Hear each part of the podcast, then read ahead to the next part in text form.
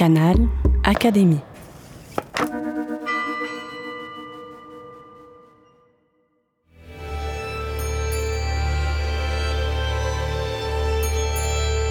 L'entretien de la semaine. Pascal, un esprit ouvert à 360 degrés. Bonjour à tous, vous êtes bien sur Canal Académie pour une série de quatre émissions consacrées au philosophe Blaise Pascal, dont nous fêtons cette année le 400e anniversaire de la naissance. Aujourd'hui, nous sommes avec le philosophe Jean-Luc Marion, membre de l'Académie française depuis 2008. Jean-Luc Marion, bonjour. Bonjour. Pour vous, la philosophie est une épreuve. Dans votre dernier ouvrage paru chez Grasset, La métaphysique et après, vous n'hésitez pas à insister sur sa difficulté. En philosophie, il est parfois difficile de savoir de quoi on parle précisément, de poser les bonnes questions sans parler d'y répondre, ce qui revient souvent à soulever de nouvelles questions et ce à l'infini. La philosophie est peut-être une expérience de l'impossible, et c'est en cela qu'elle vaut le coup d'être pratiquée. Elle nous met en contact avec le négatif, avec ce qui nous manque, et nous aide à l'apprivoiser peut-être. Elle est aussi une expérience du désir, celui de connaître, voire peut-être une expérience érotique. Si l'on veut vraiment entrer en philosophie, comme on entrerait dans les ordres, peut-être faut-il faire le pari que quelque chose d'excitant, d'enthousiasmant même nous attend au bout du chemin, même si l'on serait bien en peine de définir quoi exactement. Pour faire ce pari et ne pas trop jouer avec le hasard, nous allons prendre pour guide Pascal. Après tout, c'est lui l'expert en la matière, au point qu'il n'hésite pas à miser, comme on le dirait, sur une table de jeu, sur l'existence de Dieu. Jean-Luc Marion, dans un premier temps, pourriez-vous nous dire si la philosophie a quelque chose à voir avec la révélation? Bah, quand la philosophie est bien faite, oui. Au moins deux manières. La philosophie consiste à modifier l'expérience quotidienne, à ne pas tenir euh, ce que nous appréhendons de prime abord pour la vérité absolue des choses. Et donc, c'est chaque fois que nous comprenons quelque chose, que nous le voyons différemment, c'est une révélation. Et donc, euh, bien entendu, si la philosophie n'est pas une révélation, ce n'est pas de la philosophie. Et c'est d'ailleurs un critère pour savoir quand on étudie des textes supposés philosophiques. Je disais souvent à mes étudiants, je le dis encore, si vous comprenez comme évident ce qui est dans un livre de philosophie, ben fermez-le, parce que vous n'en avez pas besoin, et c'est sans doute pas un livre de philosophie. Donc la philosophie commence non pas avec euh, l'étonnement, comme on dit banalement, oui, avec l'étonnement si on veut, mais surtout, d'un seul coup, on voit, on comprend ce qu'on n'avait jamais vu et qui était, en un sens, euh, sous les yeux. Alors, la philosophie, du moins c'est ma, conviction profonde, a un rapport aussi avec la révélation, avec une majuscule. Parce qu'il n'y a pas euh, deux domaines qui seraient séparés. Absolument, il y a euh, des phénomènes qui se révèlent. Alors il y a des phénomènes qui se révèlent dans la vie euh, dite quotidienne, qui ne l'est pas tant que ça quotidienne, elle est plutôt exceptionnelle si on sait bien y regarder. Et puis il y a l'événement d'une révélation, de la révélation de Dieu par lui-même. Alors là aussi, il y a au sens exceptionnel une révélation. Enfin, ça, pour, pour y avoir accès, il faut quand même faire quelques efforts supplémentaires que ceux qui sont demandés à un philosophe euh, débutant.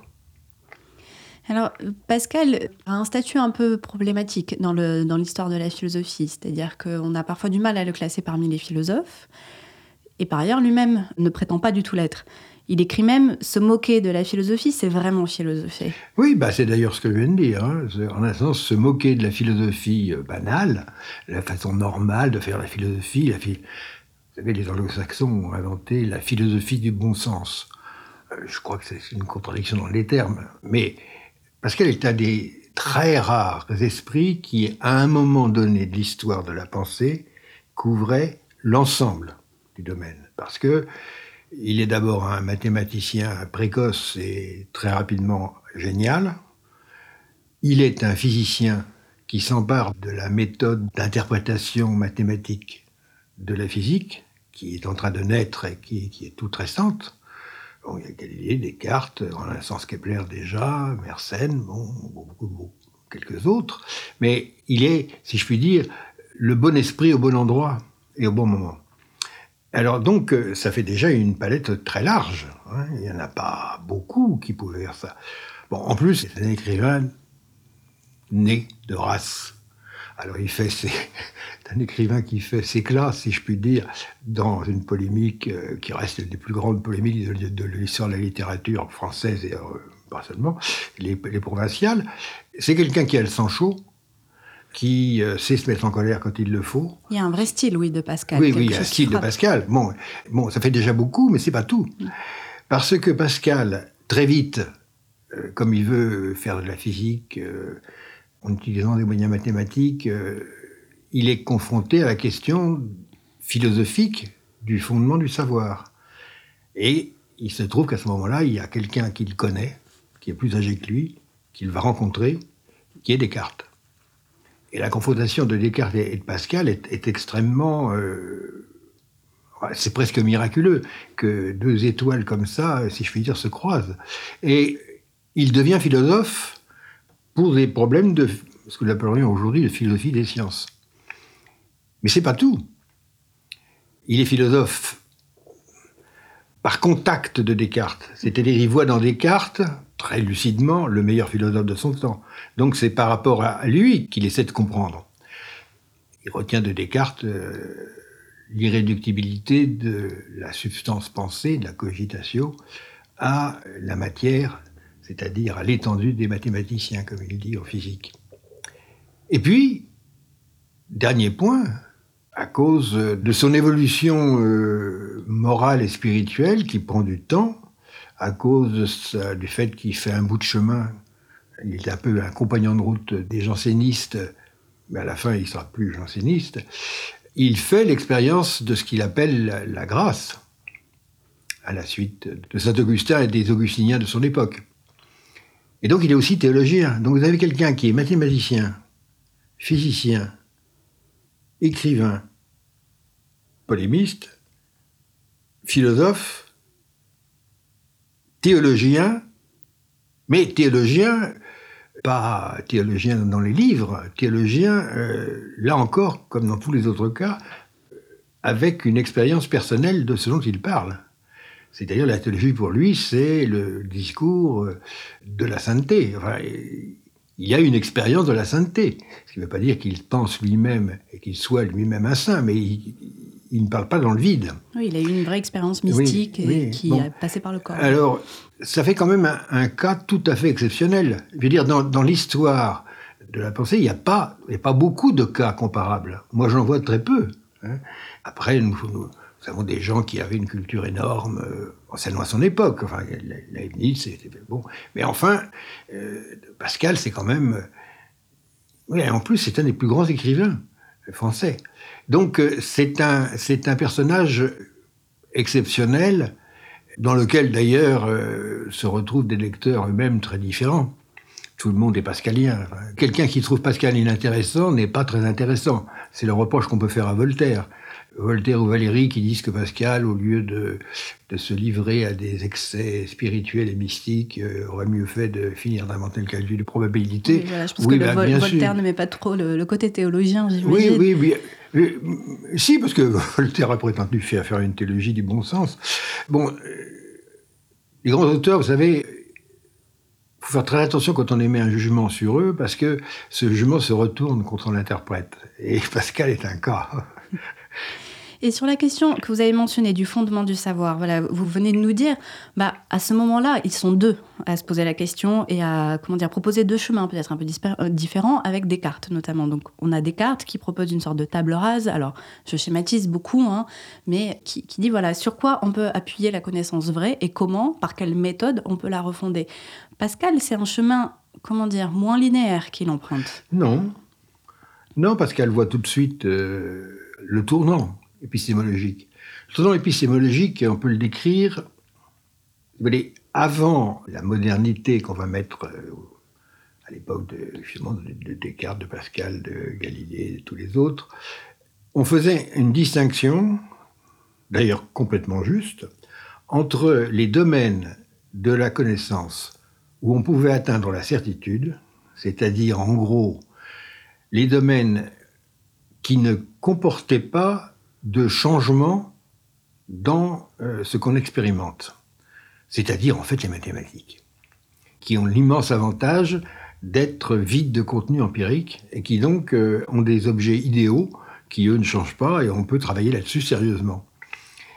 C'est pour ça que les mathématiques n'étaient pas applicables à la physique, puisque la physique comporte des corps, et les corps sont toujours matériels, et matériel, ça veut dire non seulement qu'il y a du matériau dedans, mais euh, selon le, grec de la hulée, ça veut dire que ça change tout le temps. Et donc, euh, ce qui fait qu'on ne peut pas faire une physique euh, mathématique parce que le monde physique n'est pas stable. Et donc, on avait admis depuis Aristote, et encore une fois, c'est empiriquement juste, qu'il n'y a pas, à proprement parler, de méthode aussi exacte en physique qu'en mathématiques. Alors, Descartes a eu quand même fait la trouvaille paradoxale suivante. Il a dit, c'est vrai, mais ce que nous pouvons faire, c'est essayer dans l'expérience de ne retenir rien ou le moins possible de ce qui la rend incertaine. C'est-à-dire de dématérialiser l'expérience. Exemple typique de chez Descartes, Descartes veut expliquer la lumière. Alors tout le monde à son époque se dit, bah, on va expliquer, on va dire, donner une définition de la, lumière, donner l'essence de la lumière, puis après les accidents, les attributs de la lumière. Descartes dit, bah, ça, on ne peut pas le connaître. Mais par contre, on peut comprendre, avec des modèles mathématisables, certaines propriétés de la lumière. Par exemple, euh, qu'elle se déplace quasiment instantanément. Il prend l'exemple du bâton de l'aveugle qui ressent les variations du sol instantanément. Euh, on peut dire aussi que la lumière se diffuse à 360 degrés, exactement comme le jus du raisin que l'on presse dans une cuve presse sur toutes les parois de la cuve.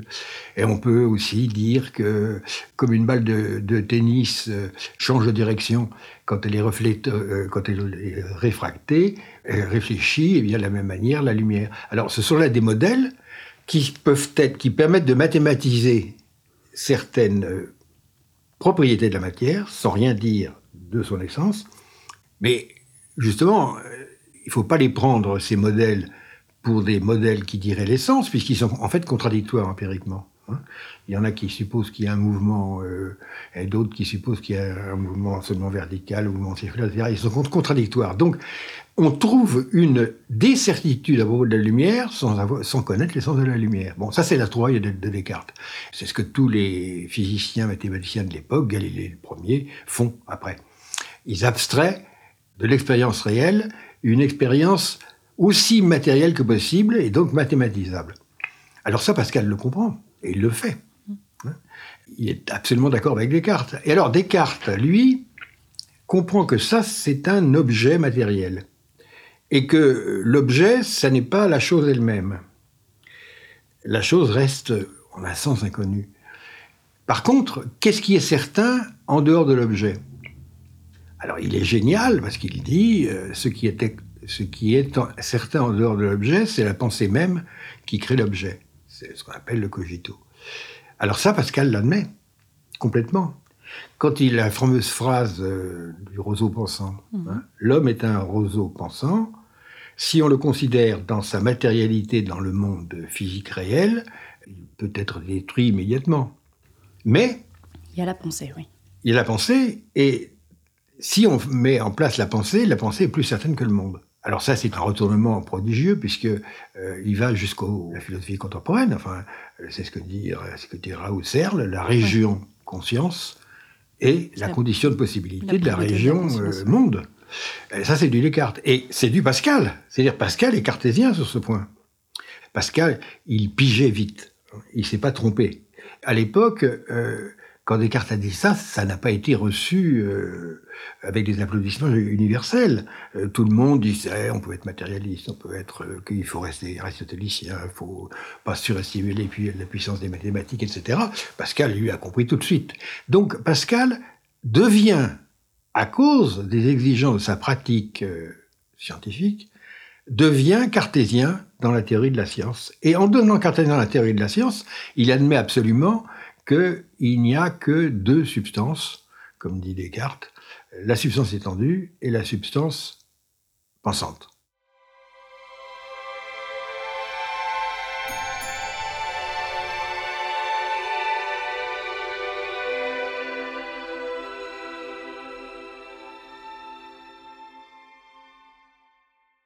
Et pourtant, dans la question du pari, il n'emploie pas du tout les mêmes arguments. Alors, Descartes prend Dieu comme une chose, justement comme un objet. Peut-être vous allez me contredire, mais il envisage Dieu comme quelque chose de connaissable, donc comme un objet.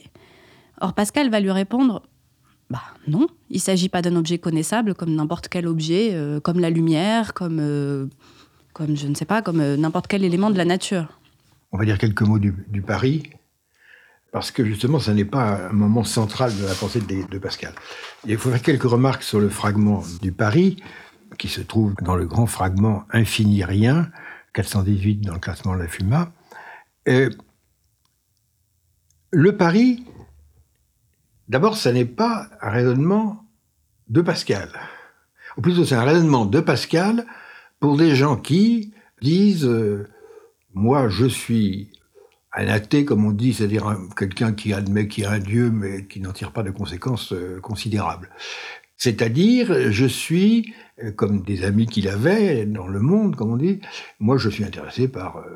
je sors le soir, je je parle avec les dames, je fais de la poésie, je vais dans les salons, je vais au théâtre, euh, tout va bien. Euh, Dieu, j'ai rien contre, mais à condition qu'il me laisse continuer à vivre comme je vis.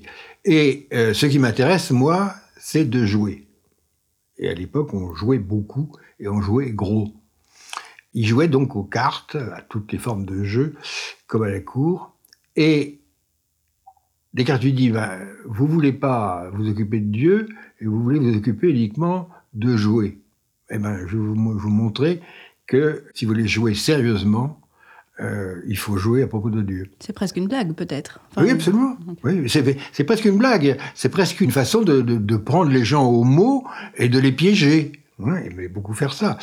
Donc, il, leur dit, bah, écoutez, supposons qu'on joue euh, une quantité finie, et ce qui est en jeu, c'est une quantité infinie selon le principe que euh, l'infini euh, annule, pour ainsi dire, le truc. Alors, il, monte le, raisonnement. Euh, si vous avez une chance sur deux, c'est finalement très raisonnable de risquer pas grand-chose pour gagner absolument tout. Et en fait, il y a plus, plus d'une chance sur deux, donc il fait un, un espèce de calcul des avantages. Et Pascal conclut, c'est en fait mon argument est décisif.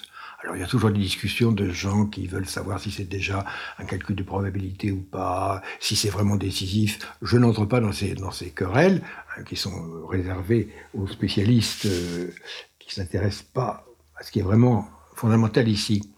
Ce qui est vraiment remarquable, c'est que à la fin de l'argument,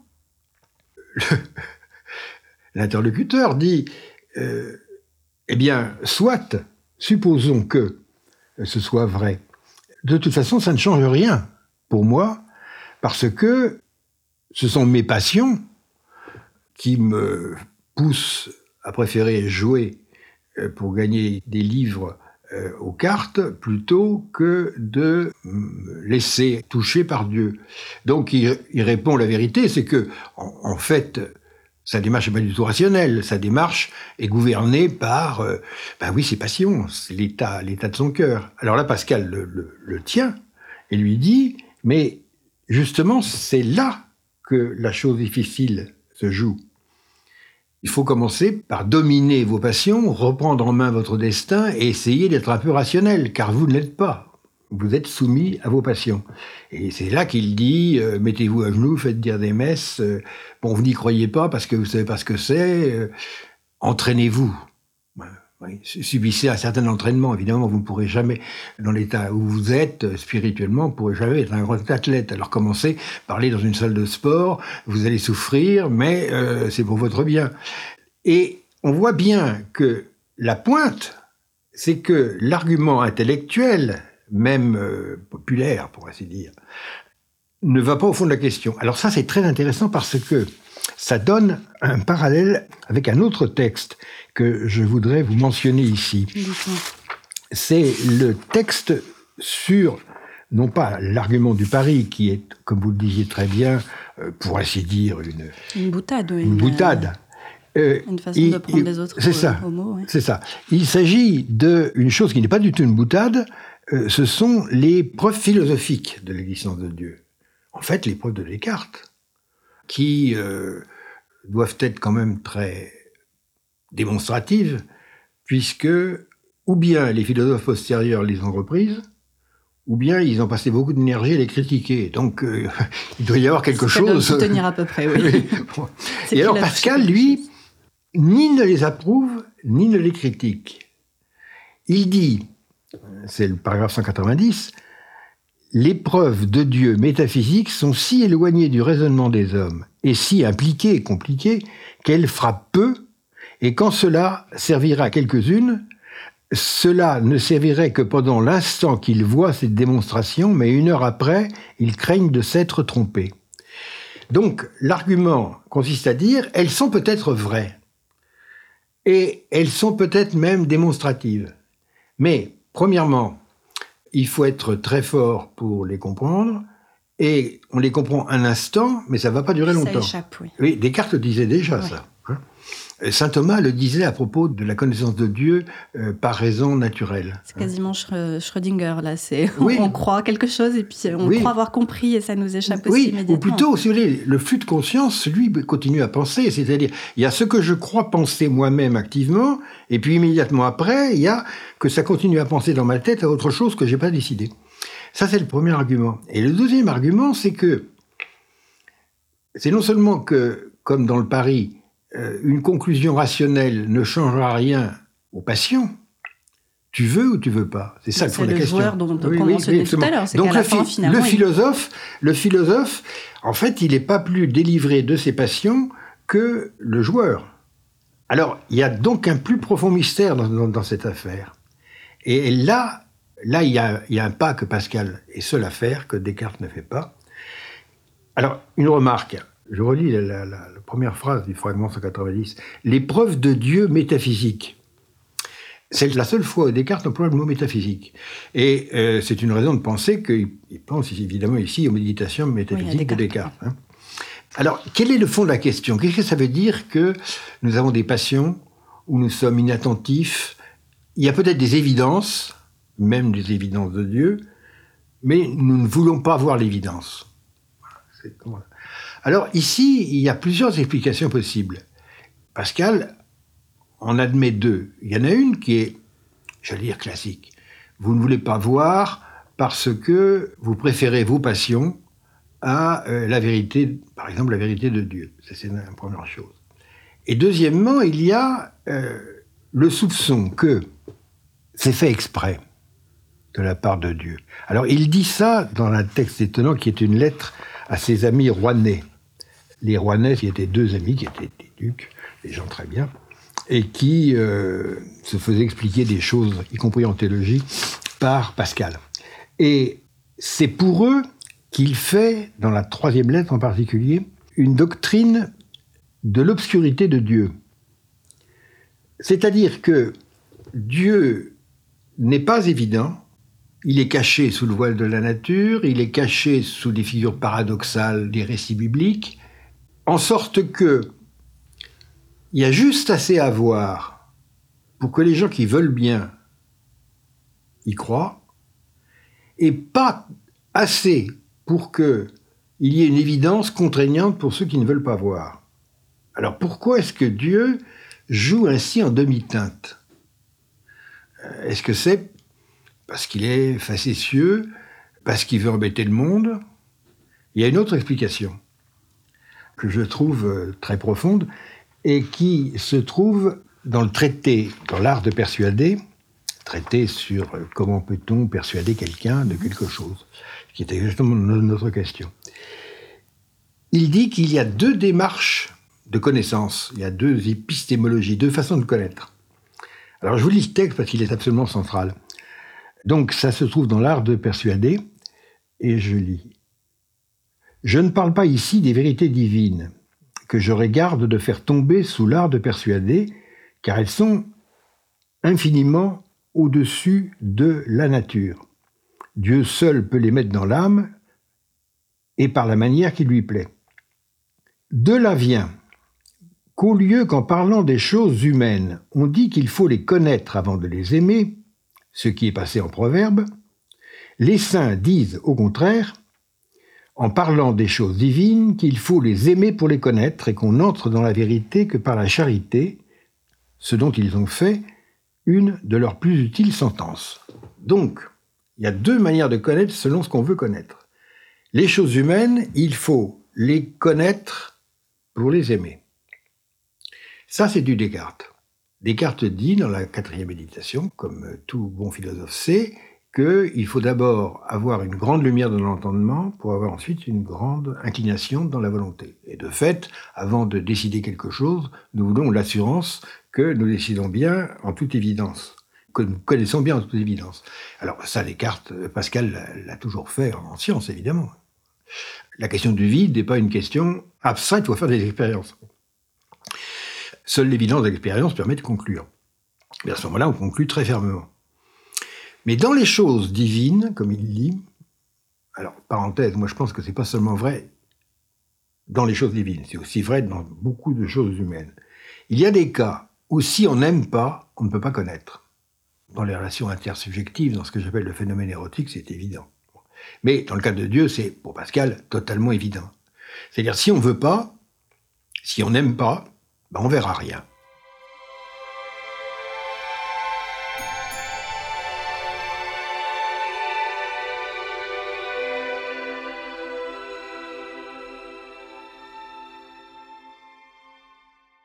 Est-ce qu'il s'agit de l'ordre du cœur? Parce que chez Pascal, il y a aussi cette, euh, cette, notion. Alors, on tourne autour là depuis quelques minutes, sans les mentionner. mais moi, ce que je veux arriver à faire, c'est à montrer que quand on va parler du cœur, des ordres, etc., tout ça, ça correspond à une théorie de la connaissance extrêmement précise et élaborée.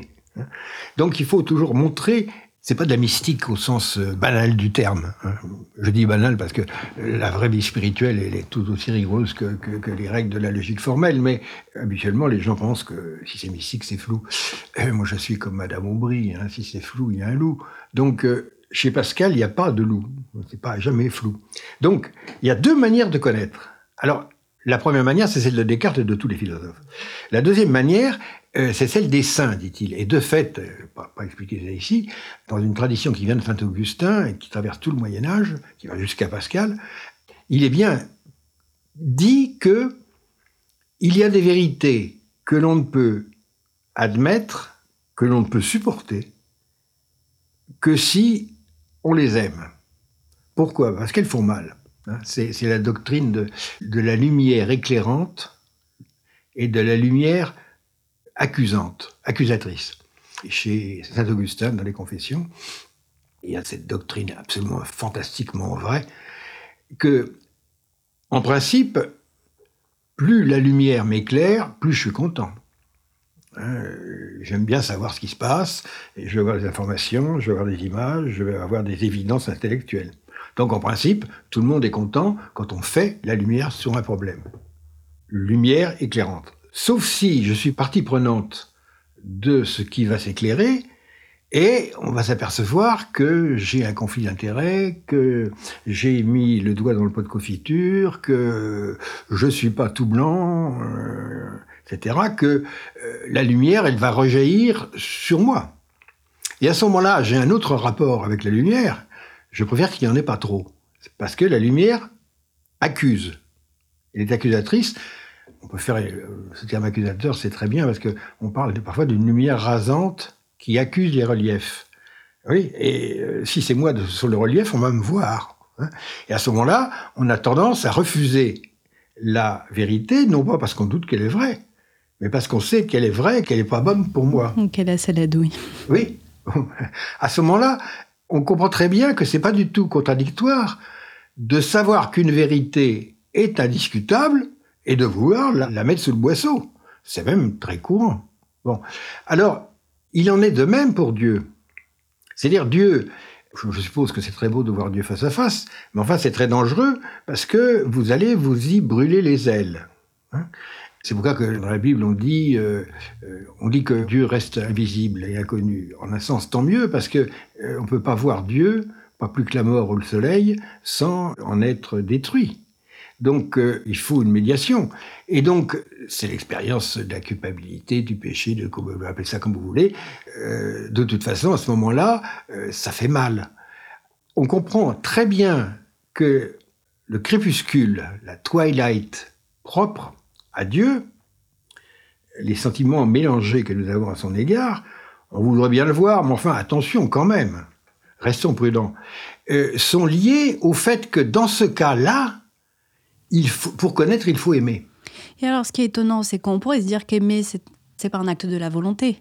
Si. Euh, or là, Si. non, mais parce qu'on a tendance à ne pas le considérer comme Oui, ça. Or là, tort. Pascal On a- nous on a- dit bien Oui, mais- que c'en est un. Et par ailleurs aussi, dans le, dans le fragment du Paris, il y a quelque chose d'intéressant et qui rappelle les existentialistes. Il dit, vous êtes embarqués, vous n'avez pas le choix. Oui, bien sûr, c'est ce qu'on appelle la facticité chez, chez voilà. Heidegger. C'est déjà fait. Vous êtes, dé- vous êtes Quoi que déjà vous dedans. fassiez, vous avez choisi de toute Oui, façon. oui, oui. Vous avez misé, si on reprend sa blague, entre Oui, guillemets. oui, mais je veux dire, on- de toute façon, on y est. On est fait. On ne peut pas faire comme si on pouvait rester neutre. C'est pas vrai. Vous allez mourir, euh, ça c'est certain, et vous faites comme si vous aviez tout le temps devant vous pour euh, régler cette question. Donc, dans le cas de certaines vérités, si on les aime pas, on n'y a pas accès. Alors il faut les aimer pour les voir, il faut les aimer pour accepter d'être vu par elles, etc. Et donc on comprend très bien que la connaissance de Dieu, c'est d'abord, si je puis dire, tu veux ou tu veux pas. Et on comprend donc que euh, c'est pas du même type que la connaissance des objets. Alors ça, Pascal l'a vu. Il fait du Saint-Augustin, il fait du Saint-Paul, puisqu'il dit que justement on ne peut entrer dans la vérité que par la charité, et que la charité doit être répandue en nous par l'Esprit Saint, ça c'est Saint-Paul. Mais il met au jour une épistémologie qui ne concerne pas la connaissance des objets. Voilà mon point. Pascal, c'est celui qui fait une doctrine de la connaissance, mais pas de la connaissance des objets. Alors là, on peut dire qu'il est au-delà de Descartes. C'est que- lui le vrai métaphysicien, finalement? Ben non, non, c'est celui qui ne fait pas de métaphysique, justement. Parce que faire de la métaphysique, c'est d'une certaine manière privilégier la connaissance des objets par une pensée qui, la plupart du temps, peut-être pas uniquement, et la plupart du temps, veut connaître des choses en les objectivant. D'accord. Hein? Quand vous lisez euh, Spinoza, par exemple, c'est très frappant de voir que la connaissance de ce qu'il appelle Dieu a les mêmes règles que la connaissance de ce qu'il appelle les corps. Il applique un raisonnement mathématique. Oui, enfin, et bon, il n'y a pas d'écart, il n'y a qu'une seule épistémologie. Et c'est vrai chez la plupart des philosophes. Quand vous euh, lisez, par exemple, Feuerbach, qui fait passer, si je puis dire, les propriétés qu'on attribue à Dieu à l'homme, qui fait que l'homme est plus aliéné de ses propriétés, puisque ce sont les siennes qui longtemps ont été mises sur le compte bancaire de Dieu à tort. Évidemment, ce qu'il est obligé de présupposer, c'est que ces propriétés en question, qu'elles soient en Dieu, sur le compte de Dieu, ou qu'elles soient sur le compte de l'homme, ce sont les mêmes. Mais ça veut dire que le compte sur lequel elles étaient, quand à tort, c'était pas mis sur le compte de Dieu, c'était pas Dieu. Parce que si c'était des propriétés de Dieu, elles ne seraient pas directement applicables à moi. Donc on voit une manière de penser qu'il y a une seule façon de connaître, et qui vaut pour Dieu et pour le reste.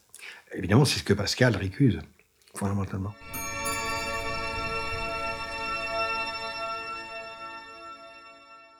Pour que les auditeurs aient les choses bien en tête, on va décrire ces trois ordres un petit peu. Je veux. Donc, Pascal parle de l'ordre du cœur, il parle de l'ordre des corps aussi, euh, il parle de l'ordre des esprits, et il parle de l'ordre de la charité. Alors, il en parle ainsi, la distance infinie des corps aux esprits figure la distance infiniment plus infinie des esprits à la charité, car elle est surnaturelle. Alors, il y a beaucoup d'infini là-dedans, et un petit peu plus loin, il écrit dans le même fragment, tous les corps ensemble et tous les esprits ensemble et toute leur production ne valent pas le moindre mouvement de charité. Cela est d'un ordre infiniment plus élevé. Donc il y a l'idée à la fois qu'ils sont distincts, qu'ils sont hiérarchisés, et en plus il y a, euh, comment dire, euh, ils sont hiérarchisés avec la charité, on comprend bien, euh, au-dessus d'une certaine façon, et avec cette idée que c'est quelque chose de surnaturel.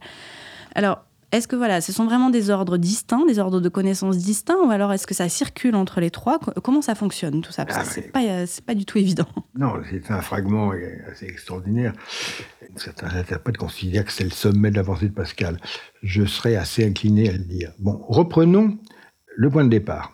Le point de départ, c'est que il y a des grandeurs. Pascal était très sensible à la hiérarchie sociale de son époque.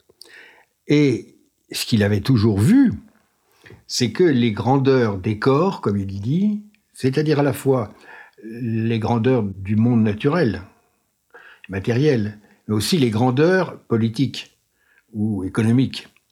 Les grandeurs ont leur hiérarchie, leurs critères, leurs points de repère. Et il dit d'ailleurs aux Rouennais aux gens, un duc, je vous cède le pas, parce que vous êtes un duc et que moi je ne suis, suis, pas un duc, je n'ai pas le droit de euh, vouloir bouleverser cette hiérarchie sociale. Pascal n'est pas du tout un contestataire de l'ordre. Comme ça, non. Oui, il est un contestataire, mais pas, pas comme ça. Euh, donc, il y a une hiérarchie dans cet ordre-là, euh, je ne suis pas au sommet. Mais Pascal, comme Descartes, étaient des gens qui socialement étaient, disons, de la moyenne bourgeoisie, en, qui avaient accédé à la noblesse de Rome, mais très vite, ils étaient des seigneurs dans le domaine de la pensée. Tout le monde savait que c'était des, têtes. Bon. Et donc, ils étaient par, ailleurs très célèbres. Comme euh, Molière ou Racine ou Corneille, c'était des seigneurs. Mais ils étaient des seigneurs, et en même temps, ce n'étaient pas des grands nobles. Donc, ils, avaient une seigneurie dans un autre ordre, qui est l'ordre de la pensée, le talent, l'esprit. Alors ça, Pascal, comme toute sa génération, était très sensible à ça. Et ça correspondait à Descartes, puisque Descartes dit, il y a d'une part la matière, l'étendue, et tout ce qui s'y rattache, donc la politique, aussi bien que la finance et, la, physique, la nature, puis il y a la pensée, qui apparemment n'est rien, mais en fait elle domine.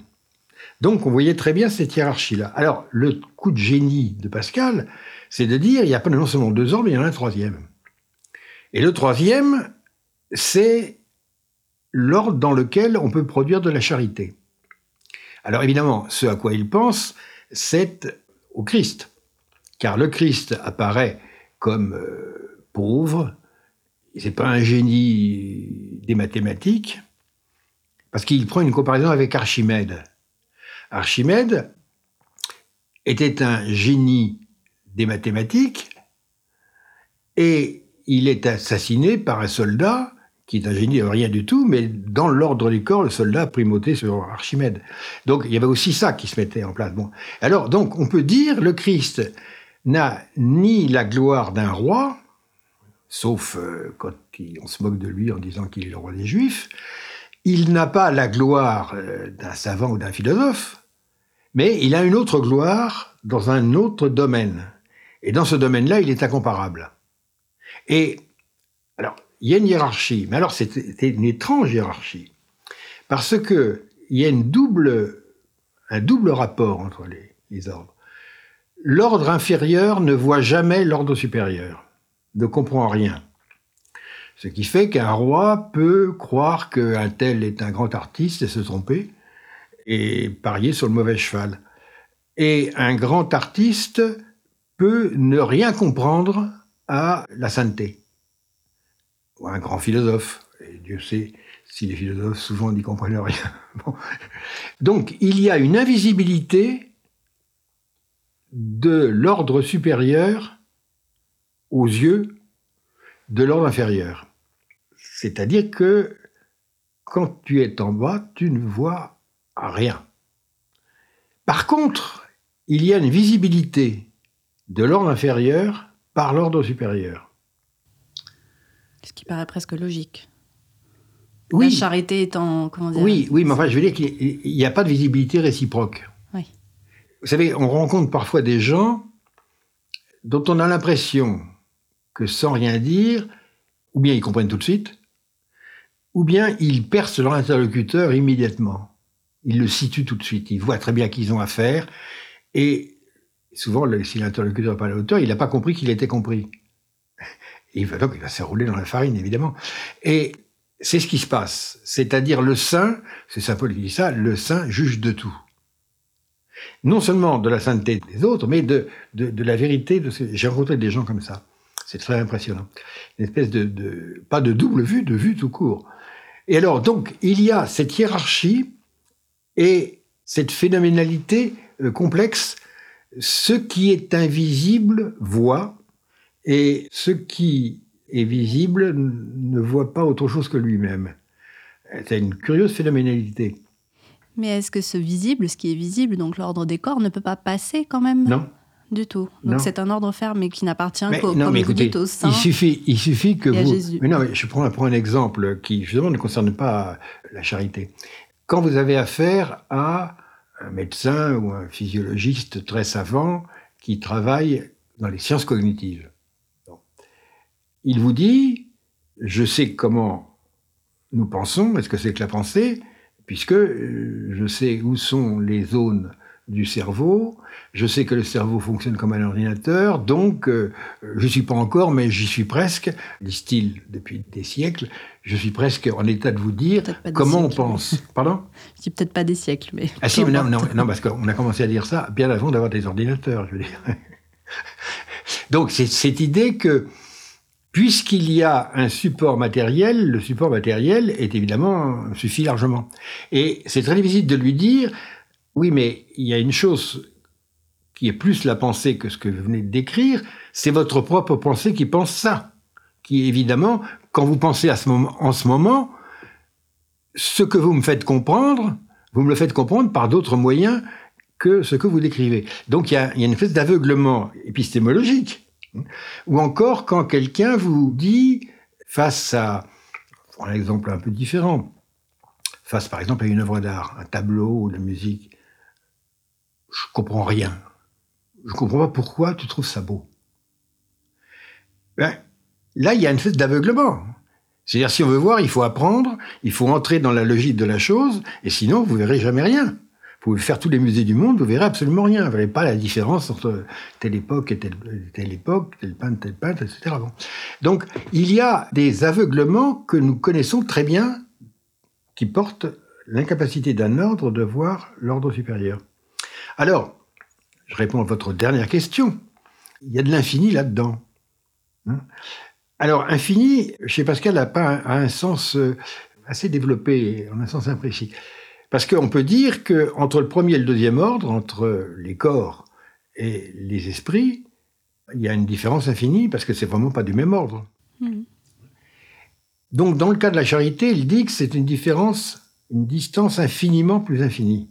C'est-à-dire, il passe euh, chose. C'est-à-dire que euh, preuve de l'infini, c'est qu'il n'a pas de commune mesure avec le fini.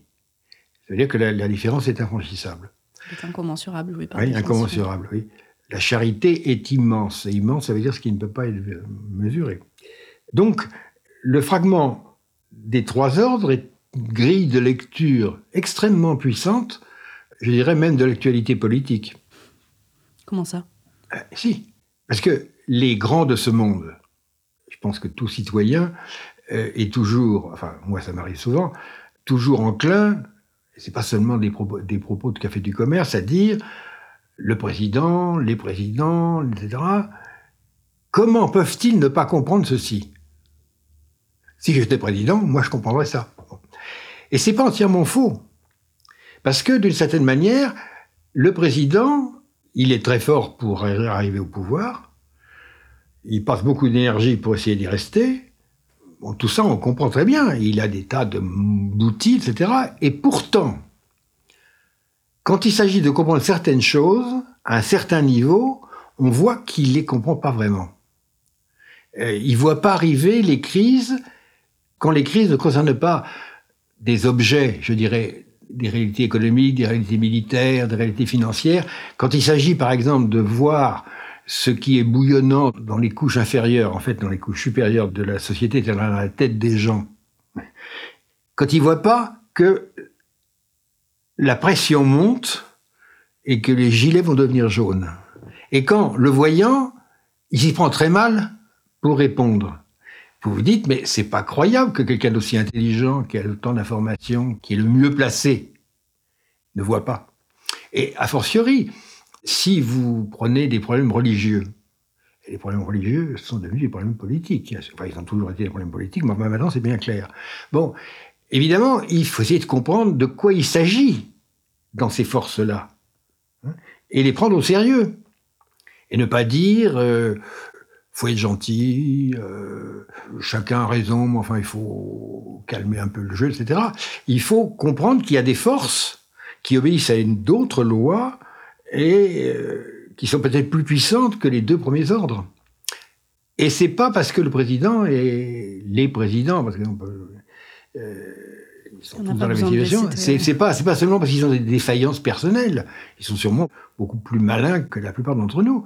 C'est que ils ont été élevés à voir les choses selon un ordre. Ils ont appris à voir les choses comme ça. Et ils n'ont pas été élevés à voir les choses selon les deux autres ordres.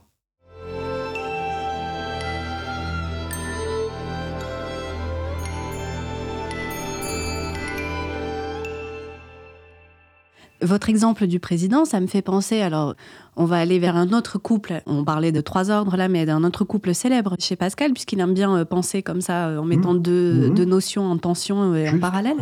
Euh, ce président-là aussi, on peut dire que de temps à autre, il manque soit d'esprit de finesse, soit d'esprit de géométrie, qu'il utilise peut-être un peu plus l'un que l'autre, ou qu'il ne sait pas bien balancer les deux.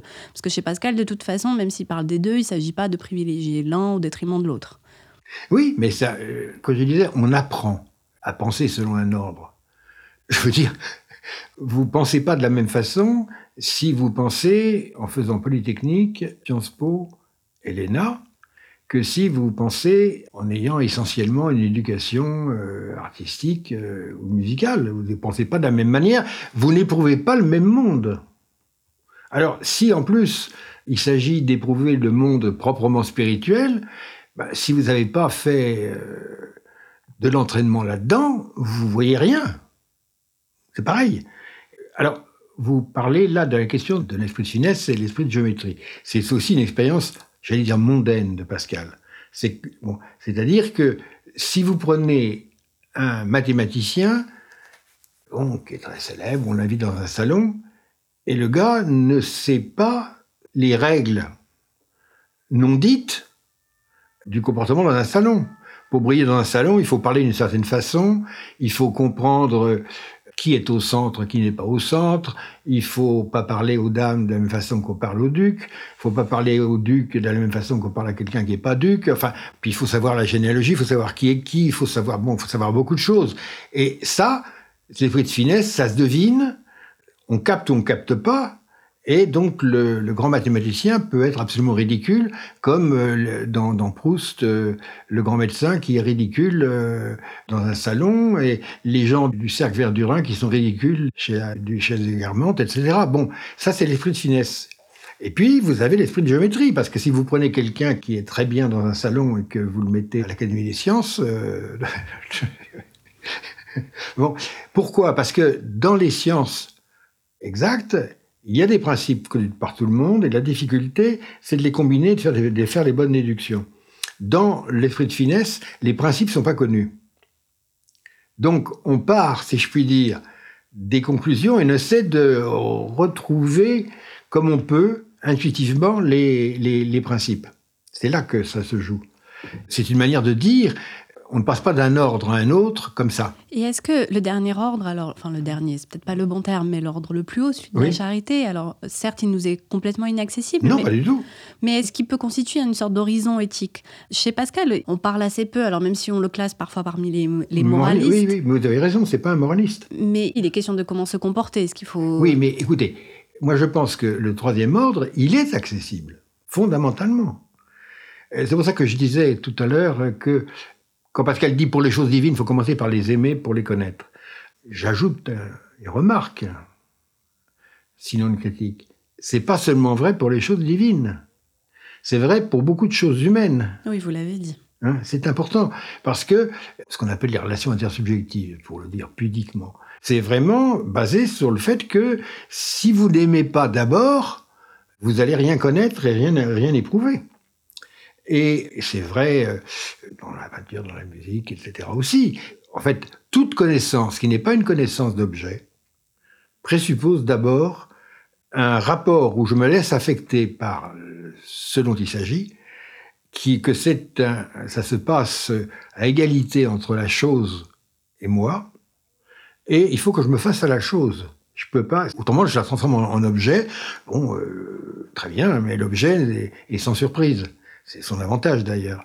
Donc il est certain en ce sens, mais si je puis dire, euh, sans grande ressource.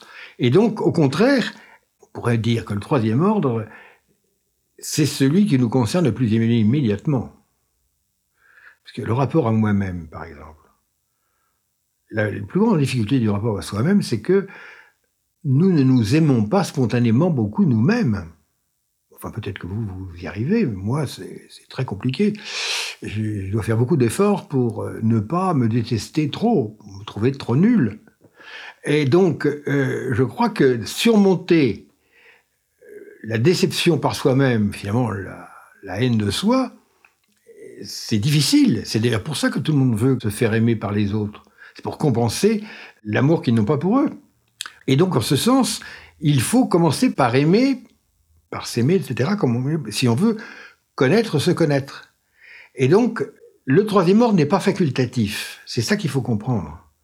De toute façon, on y viendra. Alors, autant lucidement, au moins admettre qu'il y a un troisième ordre. Parce que celui qui dit euh, Moi, je ne dois rien à personne, je suis un self-made man, etc., évidemment, euh, c'est une position intenable. Donc, on est forcément dans le troisième ordre. Alors, il y a le dernier point que vous avez évoqué en commençant, la question du cœur. Le cœur, c'est intéressant parce que euh, nous, nous pensons, on connaît par le cœur ou bien on connaît par l'entendement. C'est juste, Pascal le dit. Mais Pascal donne aussi des exemples de ce qu'on connaît par, le cœur. C'est-à-dire qu'on connaît, on connaît, par le cœur Dieu, euh, la grâce de Dieu, la sainteté, très bien, mais il a aussi qu'on connaît les dimensions de l'espace et les premiers principes. C'est-à-dire que c'est une manière non objectivante de connaître. Mais il y a des choses pas démontrables. Oui, lorsque... Y compris en mathématiques. Mais oui, mais... Euh, Comme l'infini. Oui, faisons une comparaison avec Kant. Kant et Pascal, c'est quand même bien des opposés. Bah, Kant dit qu'à la base de toute expérience, il y a quand même les formes pures de l'intuition. Et l'intuition, c'est ce qui permet de faire des objets, mais c'est pas objectivable. Il n'y a pas de définition. Euh, l'espace et le temps, eh ben, ça s'intuitionne. Et on y reçoit des informations en désordre, dit Kant. C'est pas toujours vrai. Mais on les sent. On les sent. Et donc, c'est pas de l'entendement.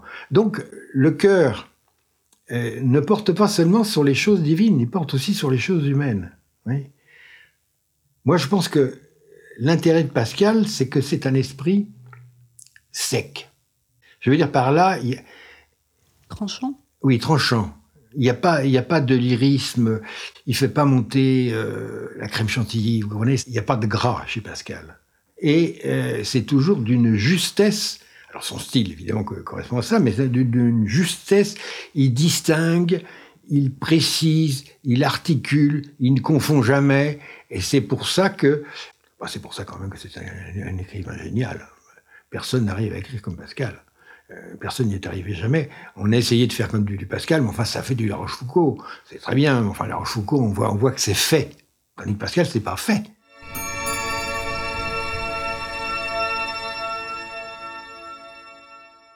sur la méthode en quelque sorte du pari. Vous l'avez un peu décliné dans un de vos ouvrages, euh, Le phénomène érotique, c'est-à-dire mmh, que vous décrivez le fait de faire comme si l'autre nous aimait. Mmh. Pour que la relation amoureuse fonctionne. Parfois, voilà, il faut imaginer, il faut euh, avoir une sorte d'acte de la volonté. Absolument. Pour que l'autre, peut-être éventuellement, nous aime en retour, mais en tout cas, c'est un acte à la fois de la volonté et de l'imagination. Mmh. Est-ce que vous pouvez décrire cela? Comment ça fonctionne? Ah, Vous êtes une lectrice parfaite, merci. Ben oui, parce que les choses humaines, justement, c'est intéressant de voir que la relation érotique est une relation dans laquelle je dois aimer avant de connaître. J'ai aucune chance de séduire quelqu'un si je ne lui donne pas l'impression que je l'aime. Et pour ce faire, il faut en fait déjà l'aimer un peu. Il faut surtout pas que j'attende d'être sûr d'être aimé pour commencer à me laisser aller à l'aimer. Pour deux raisons. Parce que d'abord, je ne serai jamais sûr d'être aimé, puisqu'on ne l'est jamais. Et puis, à supposer que l'autre fasse semblant de m'aimer, ou même, peu importe, qu'on fasse comme si, à ce moment-là, c'est plus du jeu, ou plutôt on joue, et ça ne va pas mener très loin. Alors, dans le baratin, on fait semblant d'aimer, alors que on n'aime pas. Enfin, l'autre, c'est bien que, quoi que vous disiez, vous ne l'aimez pas, L'autre peut dire, après tout, euh, ça m'occupera une soirée, il n'y a pas de mal à se faire plaisir, euh, à se faire du bien, bon, très bien. Mais je veux dire, on est en dehors du phénomène érotique. Et donc ça, c'est vrai que il faut être le premier à aimer sans attendre de réciprocité. Ça, c'est une forme de pari. Il faut admettre le déséquilibre de la relation. Si on l'admet pas, il se passe rien. Et c'est ça qui est peut-être difficile à comprendre, c'est qu'en fait, ce type de relation éthique, elle suppose euh, pas l'égalité, elle suppose pas la symétrie. Mais je, ne pense pas que, que, le mot éthique soit pertinent là-dedans. Bah, si vous l'entendez au sens de Lévinas, oui. Enfin, au sens banal, non. Ça, c'est au-delà de l'éthique. Et c'est d'ailleurs un problème qui se pose chez Lévinas, parce qu'il a commencé par une éthique au sens euh, universel kantien, puis après, peu à peu, il dit l'amour à la fin, mais euh, tout à la fin seulement. Et, mais le phénomène érotique n'est pas un phénomène éthique l'éthique euh, est en principe réciproque. La loi est égale pour tous, comme on dit en Italie. Donc euh, le devoir, les responsabilités, les règles morales sont les mêmes pour tout le monde et elles ne déséquilibrent pas, elles, elles rétablissent l'équilibre. Donc c'est sont politiques en ce sens. Tandis que l'érotique est jamais politique. Et Pascal, je pense, le, le troisième ordre, c'est toujours, d'ailleurs, le texte, le mystère de Jésus, et puis aussi évidemment le mémorial, sont fondés sur, l'idée que Dieu m'a aimé le premier et que moi je ne l'aime pas. Et que c'est pour ça qu'il faut prendre au sérieux son, amour, parce que justement, il est déséquilibré. Donc, on pourrait dire, le pari au sens du, du fragment n'est pas central chez Pascal, mais Pascal veut dire, quand il parle de la grâce, etc., il veut dire que Dieu nous aime alors que nous ne l'aimons pas. Il y a donc un pari, mais c'est un pari fait par Dieu sur l'humanité, ce qui est d'ailleurs très imprudent de la part de Dieu. J'espère qu'au terme de cet entretien, les auditeurs auront appris à aimer euh, Pascal ou l'aimer davantage, peut-être, s'ils l'adoraient déjà. Jean-Luc Marion, je rappelle le titre de votre dernier ouvrage paru. Il s'agit de La métaphysique et après euh, chez Grasset. Je vous remercie et je vous dis au revoir. Au revoir.